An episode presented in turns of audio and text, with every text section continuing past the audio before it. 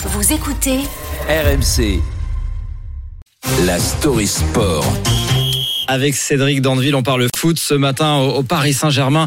Les, mauvaises nouvelles qui s'enchaînent hein, pour Lionel Messi. Oui, éliminé par euh, l'OM mercredi soir en Coupe de France. Euh, Désolé Charles hein, qui arrive sur ce plateau. Euh, L'Argentin a été fantomatique.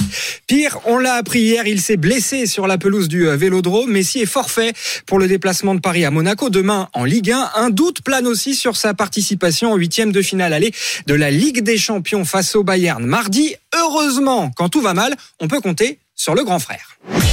Pascal, éducateur. Pendant plusieurs semaines, il va vivre en immersion au sein d'une famille en perdition. C'est cette histoire que nous allons vous raconter. Pascal et le grand frère.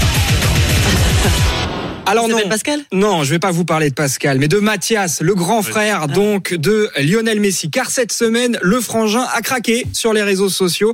Dans un live euh, sur Twitch, il s'en prend au FC Barcelone et à son président Laporta, qui n'aurait pas fait tout son possible pour garder Messi en 2021. Du coup, Mathias balaie les rumeurs d'un retour au Barça.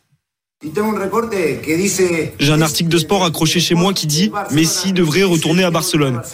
Sous lequel j'ai marqué Ha ha ha ha, nous retournerons pas à Barcelone. Et si c'est le cas, nous ferons un grand nettoyage. Entre autres, virer Juan Laporta. Faire virer le président du Barça, le club qui a tant donné à Messi, ce dérapage embarrasse la famille. Elle a tout de suite pris ses distances. Je cite, l'opinion de Mathias est individuelle. Le principal intéressé, lui, s'est excusé. Mais malgré tout, Messi est en fin de contrat là avec Paris. Est-ce que les propos de son frère peuvent donner un indice sur son avenir? Pas du tout. C'est ce que nous explique euh, Fred Hermel, notre spécialiste du foot espagnol. Il convient quand même de relativiser l'importance de Mathias Messi dans la vie et dans la carrière de, son frère Léo. Euh, c'est Rolré Messi, le papa, qui, commande la famille. Hein, ça, c'est clair. Et puis, il faut pas oublier non plus l'importance d'Antonella, la femme euh, du, joueur.